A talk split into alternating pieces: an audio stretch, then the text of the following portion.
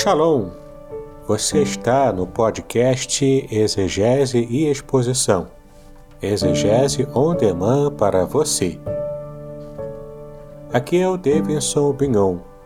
Eu sou mestre em Ciências da Religião, professor de exegese bíblica no seminário, pastor congregacional e também publisher editorial. Eu ajudo pastores e líderes cristãos a fazer estudos bíblicos na igreja sem ter problemas com interpretações erradas. Então, se você está pensando em compreender a sua Bíblia com segurança, não deixe de assistir a mais episódios como este aqui. Muito bem, então assine o canal, acione o sininho, curta, comente e também compartilhe. Você poderá me dar uma força me ajudando a ampliar o alcance com os estudos bíblicos de qualidade na internet.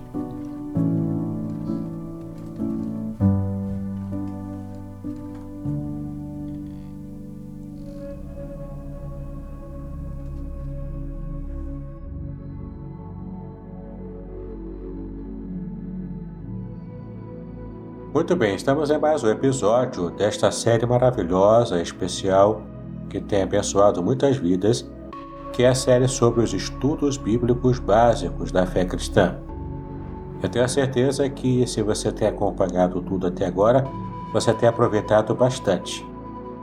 Mas caso você não tenha acompanhado as lições anteriores, você pode simplesmente buscar no meu canal do YouTube ou então no seu agregador de podcast preferido essa playlist do podcast Exegese e Exposição. O episódio de hoje é o, o de número 11 e vamos então né, estudar sobre o Deus em quem você crê. Sim, vamos conhecer um pouco mais do que a Bíblia revela sobre a pessoa do nosso Deus. E o texto para que você possa memorizar está em 1 Timóteo, capítulo 1, versículo 17, que diz o seguinte: Assim, ao Rei eterno, imortal, Deus único, honra e glória pelos séculos dos séculos. Amém. Quem é Deus? Como Ele é? Não é muito fácil dar respostas a estas questões. O homem, criatura finita, não tem, na verdade, capacidade para compreender a natureza de Deus e nem tampouco dar uma perfeita definição de quem o Senhor é. A melhor maneira de tentar responder à curiosidade humana a respeito de Deus é estarmos indo à Bíblia, para que possamos conhecer o Deus que ali se revela a nós. Vamos pensar então sobre a natureza revelada de Deus. A natureza de um ser é a sua essência, é o seu caráter, aquilo que realmente é em si mesmo não se pode separar a natureza de Deus dos seus atributos ou qualidades. Só o faremos nesse estudo para que possamos compreender né, de modo mais facilitado o que a Bíblia revela sobre o Senhor. Então, o primeiro aspecto da natureza divina é que Deus é espírito. Isso quer dizer que Deus não tem uma forma material, ou seja, ele possui uma substância espiritual, e essa substância é invisível, indivisível e também indestrutível. Ela é, portanto, invisível porque nós não podemos ver a Deus. Ela é indivisível também porque Deus é um ser único, conforme a Bíblia nos ensina. E Deus também é indestrutível. Então a sua natureza é indestrutível, ninguém pode destruir a Deus. Confira essas verdades em João capítulo 4, versículo 24. Sim, esse texto diz claramente que Deus é Espírito. Confira também agora 1 Timóteo capítulo 1, versículo 17.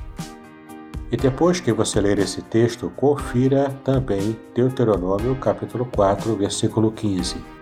Dois atributos de Deus estão ligados à sua espiritualidade. O primeiro deles é que Deus é um ser vivo, ou seja, ele age, ele se movimenta, porque ele é vivo. Leia então os textos que eu vou mencionar a você e escreva no seu caderno as afirmações que esses versículos fazem sobre Deus.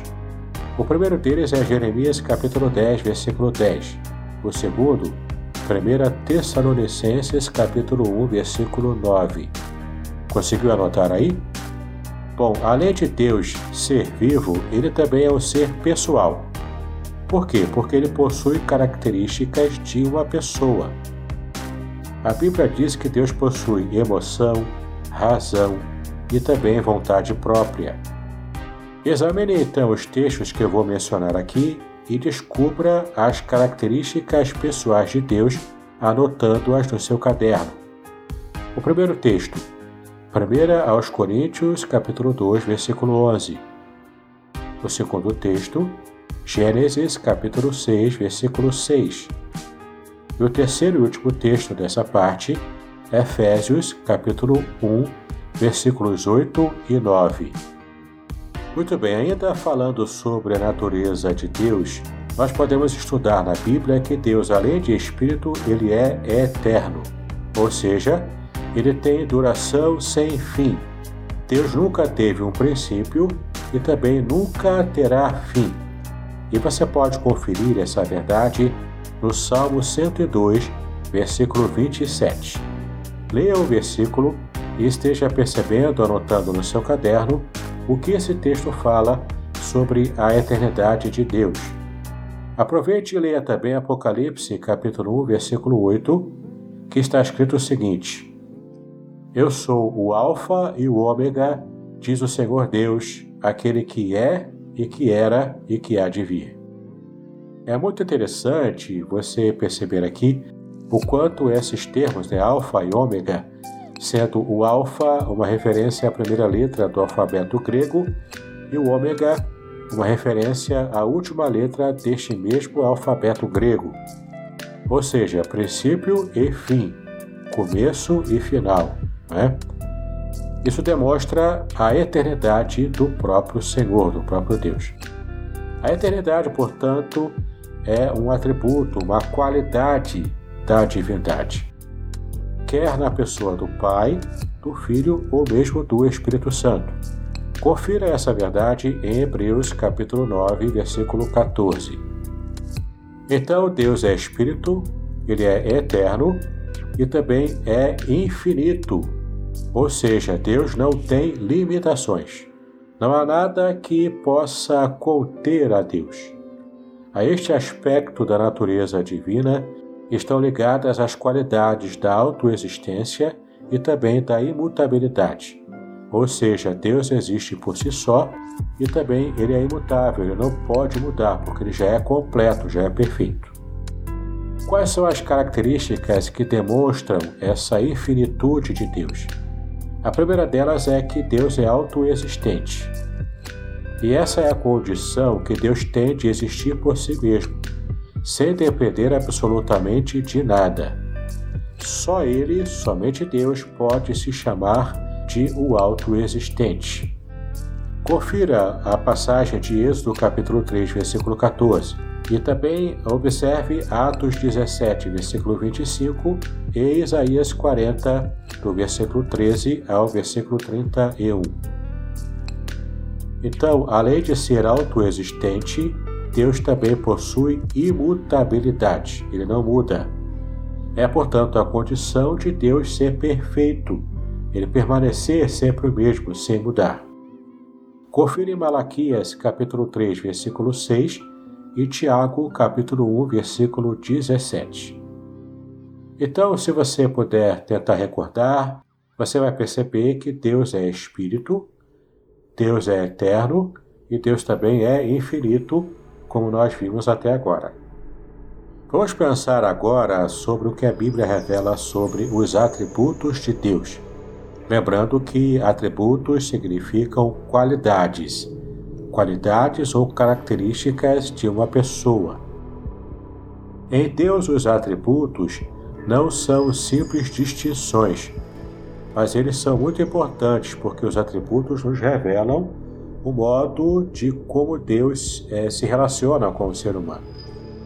Os atributos de Deus, portanto, coincidem com a revelação que ele fez do seu próprio ser, isto é, Deus não apenas possui estas qualidades, ele é a própria qualidade que nós atribuímos a ele conforme lemos na palavra, né, na palavra de Deus. Então, os atributos de Deus podem ser classificados em dois grupos: os chamados atributos incomunicáveis, ou seja, que não foram comunicados ao ser humano, e também os atributos comunicáveis, ou seja, aqueles que foram comunicados, aqueles que foram divididos né, com o ser humano. Quando Deus colocou um pouco desses atributos que pertencem a Ele próprio, também na, na vida do próprio ser humano. Continue então prestando atenção para que você possa entender o que estamos nos referindo aqui. Vamos começar falando sobre os atributos incomunicáveis. Eles, portanto, são as características exclusivas de Deus. Algumas dessas características são as seguintes: a primeira, onipotência. Onipotência quer dizer que Deus ele é o Todo-Poderoso. O seu poder, portanto, é ilimitado. Confira então as passagens de Gênesis 17, versículo 1, Jeremias 32, versículo 17, Lucas capítulo 1, versículo 37 e Marcos capítulo 10, versículo 27. Além disso tudo que estamos estudando aqui, o salmista ainda mostrou em uma passagem muito importante o quanto Deus ele é onipotente. Leia o Salmo 62, versículo 11 e anote no seu caderno o que esse texto fala sobre a onipotência divina. Mas é preciso então você entender que o poder de Deus ele é coerente com o seu caráter. Dessa maneira, há algumas coisas que Deus não pode fazer, como por exemplo mentir. E você pode ver essa verdade em Números capítulo 23, versículo 19. O segundo atributo incomunicável de Deus é a onipresença, ou seja, é a qualidade que Deus tem de estar em todo lugar ao mesmo tempo. Isto não quer dizer que ele esteja em todas as coisas, como afirmam um grupo de, né, de pessoas chamadas de panteístas. Ou seja, eles dizem que Deus é, contém todo o universo. Então é como se todo o universo, a criação, fosse parte do próprio corpo divino. Veja que loucura, né? Não é isso que a Bíblia nos revela. O que a Bíblia nos ensina é que não existe lugar em todo o universo onde Deus não esteja. Leia, por exemplo, o Salmo 139, do versículo 7 ao versículo 12. Então chegamos ao terceiro atributo incomunicável de Deus, que é sua onisciência. Ou seja, é o modo que Deus tem de conhecer todas as coisas. Ele tudo vê e por isso tudo sabe.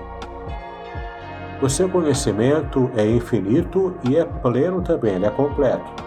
Em Romanos capítulo 11, versículo 33, veja o que esse texto fala sobre a extensão do conhecimento de Deus. E anote no seu caderno o que você aprendeu sobre essa passagem. E depois você pode ler também, para completar essa ideia, o texto de Isaías 40, versículo 28, e também o texto de Hebreus capítulo 4, versículo 13. Então, tente recordar agora quais são os atributos incomunicáveis de Deus que nós acabamos de ver. Quanto ao poder, Deus é onipotente. Quanto à presença, Deus é onipresente. E quanto ao seu conhecimento, a sua ciência, Deus é onisciente. Conseguiu entender tudo? Muito bem. Vamos agora falar sobre os atributos comunicáveis de Deus.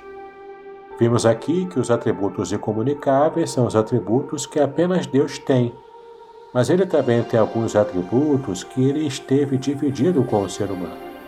Então, os atributos comunicáveis do Senhor são as qualidades de Deus que podem refletir-se em outros seres morais. Por isso, são também chamados atributos morais. O primeiro deles é a santidade, Sim, Deus é um ser absolutamente puro e perfeito, sem qualquer pecado ou maldade dentro do seu próprio ser, da sua natureza. Essa é uma qualidade central no ser de Deus e é demonstrada no Antigo Testamento e também no Novo Testamento. Confira em Levítico 11, versículo 44 e 1 de Pedro, capítulo 1, versículo 16.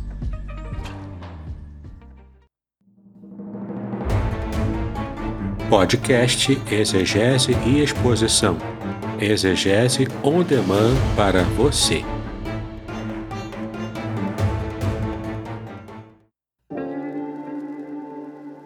Shalom! Aqui é o Davidson Pinhon. Eu ajudo pastores e líderes cristãos a fazer estudos bíblicos na igreja sem ter problemas com interpretações bíblicas erradas. Então, se você está pensando em compreender a sua Bíblia com segurança, não deixe de assistir a mais conteúdos como este aqui neste canal.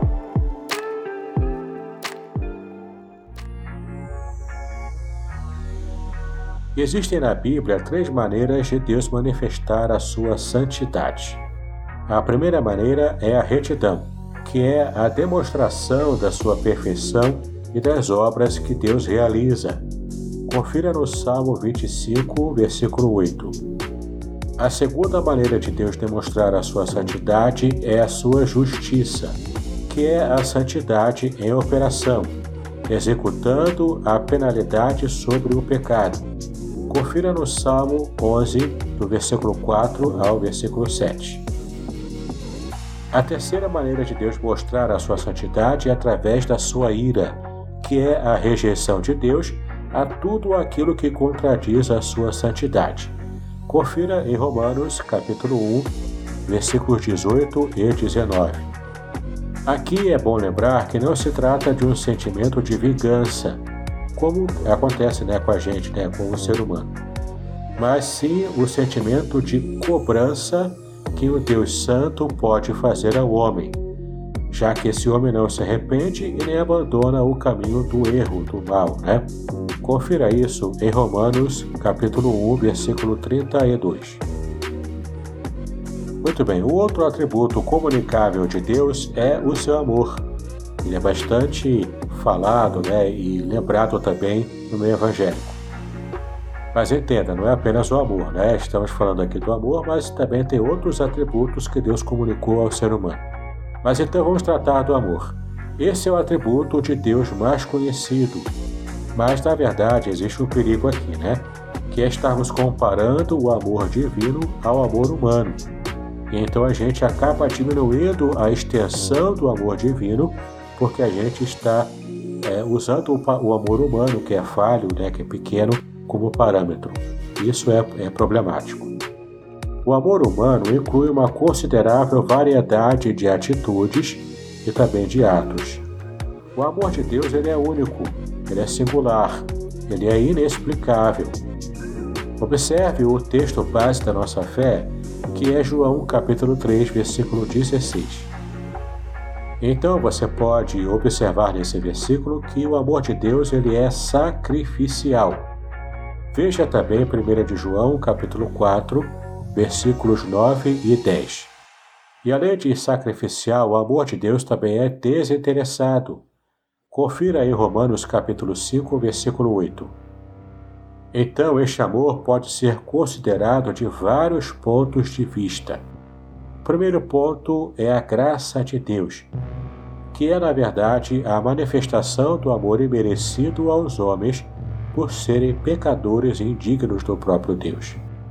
Veja o que o texto de Tito, capítulo 2, versículo 11, fala sobre essa verdade e procure anotar um resumo desse versículo no seu caderno. O segundo ponto de vista que a Bíblia revela para que possamos compreender o amor de Deus é quando ele o revela pela sua misericórdia. Então, a misericórdia é o amor para com os que sofrem angústia ou aflição, aqueles que estão em estado de miséria espiritual. Esse amor de misericórdia é exercido mediante a justiça de Deus à vista dos merecimentos que Cristo conquistou na cruz do Calvário. Confira o texto de Efésios capítulo 2, versículos 4 e 5 para que você entenda o que essa passagem fala sobre a misericórdia divina. E o terceiro e último aspecto da demonstração do amor divino é a longanimidade, ou seja, é a condição de Deus para suportar ou tolerar os perversos e maus, adiando o julgamento que esses perversos merecem. Confira em 2 de Pedro, capítulo 3, versículo 9. Assim, para testar a sua compreensão, tente se lembrar e anotar no seu caderno o que são os atributos comunicáveis e também o que são os atributos incomunicáveis. Muito bem, a terceira parte da nossa compreensão de Deus nesse episódio é uma parte bastante polêmica e muitas pessoas têm dificuldade, alguns de compreender o que a doutrina que vamos tratar agora fala, e outros até compreendem, mas não conseguem aceitar emocionalmente ou até mentalmente, né? Vamos falar agora sobre a Trindade. Trindade não é uma palavra escrita na Bíblia, de fato. Você vai ler a Bíblia e você não vai encontrar Trindade em lugar algum. Mas apesar disso, a doutrina da Trindade se acha exposta nas Escrituras e a Bíblia apresenta a Deus como três pessoas distintas, conhecidas como Pai, Filho e Espírito Santo, ao mesmo tempo em que defende a existência de um só Deus. Impressionante, né? Ainda que o assunto seja de difícil compreensão, nós vamos tentar trabalhar nele agora nesse episódio. Então, primeiramente, temos que destacar o que a Bíblia ensina, de que essas três pessoas divinas estão em perfeita e completa unidade. Então, o Pai, o Filho e o Espírito Santo, essas pessoas são identificadas uma com a outra, demonstrando essa unidade perfeita. Confira o que estou falando aqui para você em João capítulo 10, versículo 30, quando Jesus disse que eu e o Pai somos apenas um, somos um, não é? Confira além dessa passagem João capítulo 14, do versículo 8 ao versículo 11, e você vai ver uma compreensão mais abrangente da unidade entre as pessoas da Trindade. Caso você tenha curiosidade para aprofundar um pouco mais esse assunto, você pode procurar no meu canal do YouTube um vídeo muito interessante sobre, inclusive, como os judeus conseguem compreender a Trindade. Basta você fazer a procura e aproveitar o conteúdo que tem ali. Não são apenas os cristãos que defendem a Trindade. Há sim grupos de judeus messiânicos que também têm uma visão trinitária daquilo que a Bíblia revela, tanto no Antigo Testamento quanto também no Novo Testamento. Mas agora você vai abrir a palavra de Deus em Atos, capítulo 5, versículos 3 e 4. E você vai ver que Ananias mentiu com respeito à ação do Espírito Santo. A quem ele mentiu, né? Para quem Ananias mentiu? Confira no versículo 3 que Ananias mentiu a quem? E agora no versículo 4 você vai perceber que Ananias mentiu a. Entende? Tente perceber então e fazer essa conexão sobre a quem Ananias mentiu. Entendemos então que Ananias mentiu ao Espírito Santo, que é o próprio Deus. É só você observar a passagem. Você agora pode observar também João capítulo 6, versículo 27, que o Pai é claramente apresentado como Deus. Confira então essa verdade na sua Bíblia. Bom, mas apesar de serem uma unidade, as três pessoas também possuem distinções. Por isso são três pessoas diferentes, mas que vivem em uma plenitude de unidade. Na Bíblia, as três pessoas da Trindade aparecem juntas ou separadamente muitas vezes. Alguns textos são mais importantes para demonstrar a distinção porque também mostram a coexistência das três pessoas e também a interrelação entre cada uma delas.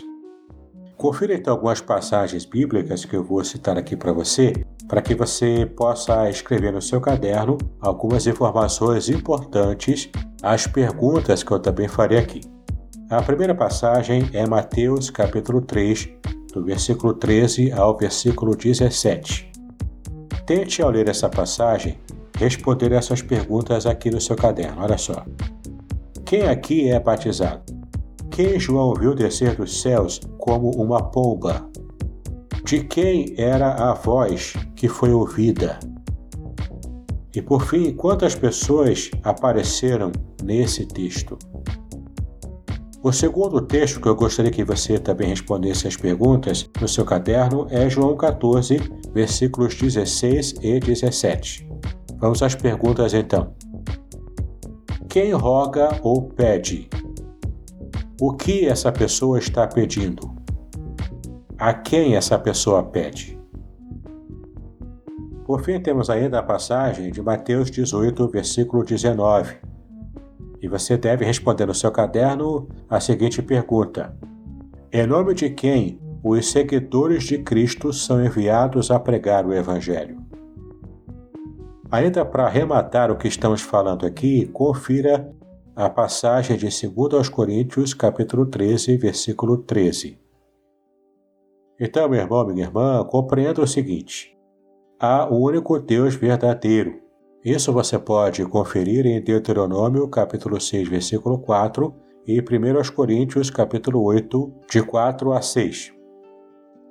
Mas apesar disso, na unidade da divindade, há três pessoas igualmente eternas, iguais em substância, mas diferentes, distintas em subsistência. Bom, agora você pode procurar na internet uma pequena ilustração que mostra que o Pai, não é o Espírito Santo e nem o Filho, mas o Pai é Deus. Também nessa imagem você percebe que o Filho não é o Espírito Santo nem o Pai, mas ele também é Deus. E por fim, você também vai ver nessa imagem que o Espírito Santo não é o Pai nem o Filho, mas também ele é Deus, assim como as outras duas pessoas da Trindade. Caso você queira aprofundar ainda mais o seu estudo sobre a Trindade, eu tenho um curso muito interessante que demonstra com muita profundidade o quanto o Antigo Testamento hebraico revela o Deus triuno, desde o Antigo Testamento. Olha que interessante, né? E nesse curso especial, você vai também aprender muitas coisas importantes e detalhes que aquele primeiro vídeo né, que eu mencionei não traz para que você possa ampliar ainda mais o seu conhecimento sobre como o Antigo Testamento revela a Trindade. Vale muito a pena você conhecer esse curso, é só você observar o link na descrição deste episódio. Então podemos entender de maneira conclusiva que o Deus em quem né, nós cremos não é inventado pela mente humana e nem pode ser representado também por meio de qualquer imagem de escultura né, para uma adoração idólatra. Deus só pode ser compreendido naquilo que o intelecto humano é capaz de compreender mediante a revelação da sua própria palavra. Espero que você tenha compreendido todo o conteúdo de nosso episódio de hoje, especialmente essa parte final da Trindade, que ela é bastante ampla né, e bastante polêmica, mas então você pode fazer contato para talvez tirar as suas dúvidas. E não esqueça, se você enviar a sua pergunta em formato de áudio, eu posso até aproveitar para responder a sua dúvida em um dos episódios do podcast Exegese e Exposição. Então, é, não se esqueça de conhecer o meu canal do YouTube, assinar, clicar no sininho, curtir, compartilhar e comentar também. Me ajude a crescer, né, para fazer com que mais pessoas possam ter é, contato e acesso a estudos especiais e bastante profundos como esses que você teve agora, tá bom? Ajude, portanto, um cristão iniciante a compreender um pouco mais sobre o que é a fé cristã. Deus abençoe os seus estudos, paz e bênção sobre a sua vida.